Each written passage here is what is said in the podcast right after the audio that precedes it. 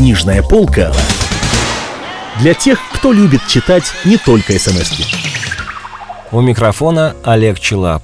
Глава из книги Сергея Довлатова «Наши». Наш прадед Моисей был крестьянином из деревни Сухова. Еврей-крестьянин сочетание, надо отметить, довольно редкое.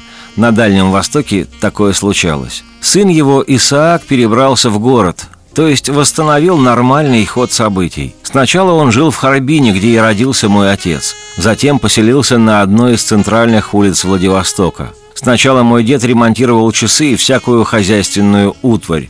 Потом занимался типографским делом, был чем-то вроде ментранпажа.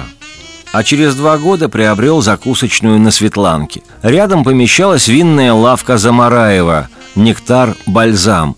Дед мой частенько наведывался к Замараеву. Друзья выпивали и беседовали на философские темы. Потом шли закусывать к деду. Потом опять возвращались к Замараеву. «Душевный ты мужик», — повторял Замараев, — «хоть и еврей». «Я только по отцу еврей», — говорил дед, «а по матери я нидерланд».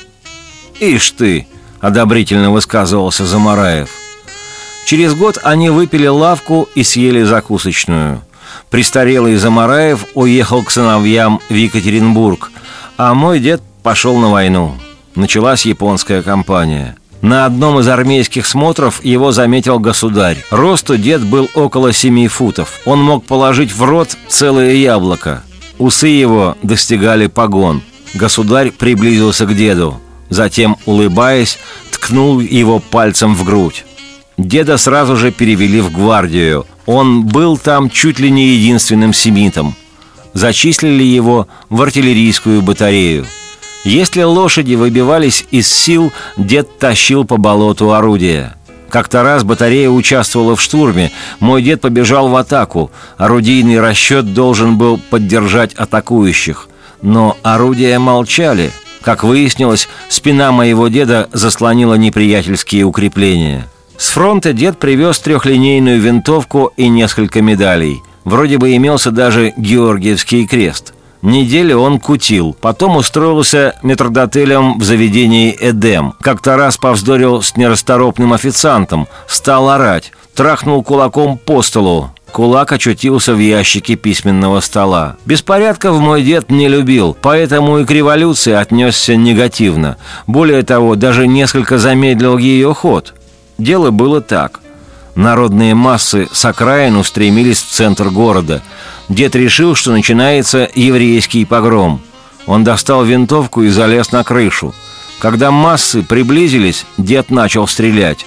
Он был единственным жителем Владивостока, противостоявшим революции. Однако революция все же победила. Народные массы устремились в центр переулками – После революции мой дед затих, опять превратился в скромного ремесленника. Лишь иногда напоминал о себе.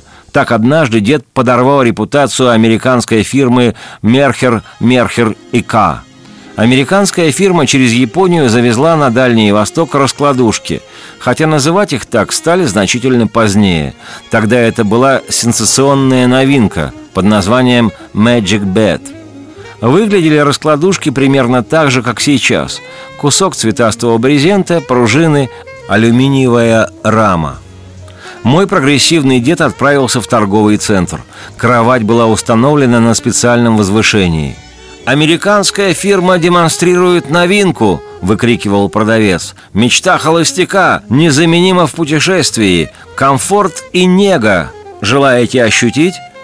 «Желаю», – сказал мой дед – он, не расшнуровывая, стащил ботинки и улегся.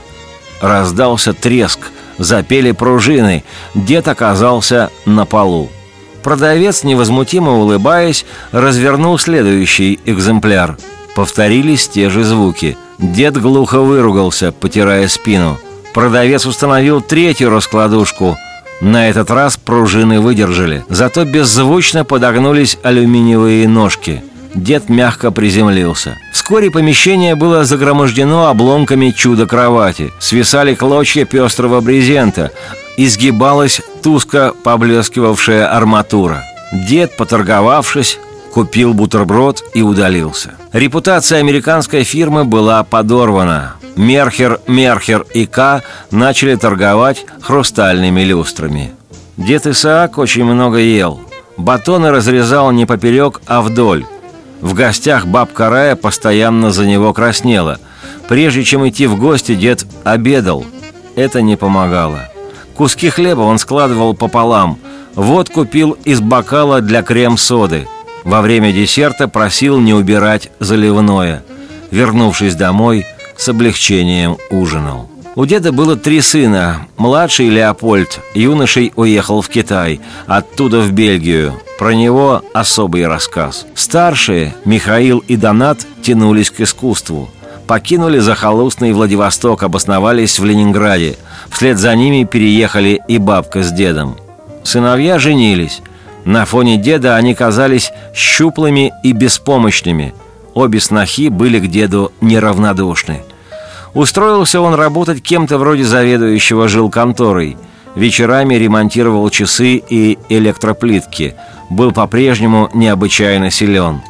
Как-то раз в Щербаковом переулке ему нагрубил водитель грузовика. Вроде бы обозвал его жидовской мордой.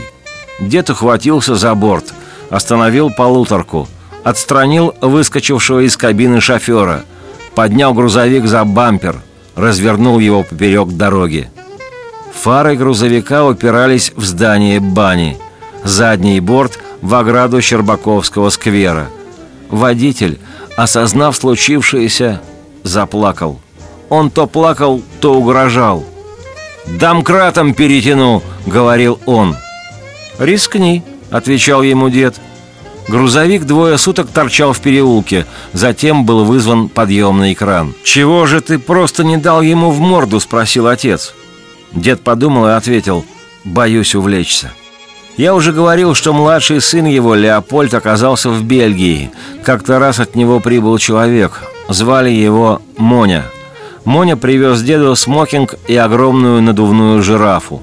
Как выяснилось, жирафа служила подставкой для шляп. Моня поносил капитализм, восхищался социалистической индустрией, затем уехал. Деда вскоре арестовали как бельгийского шпиона. Он получил 10 лет. 10 лет без переписки.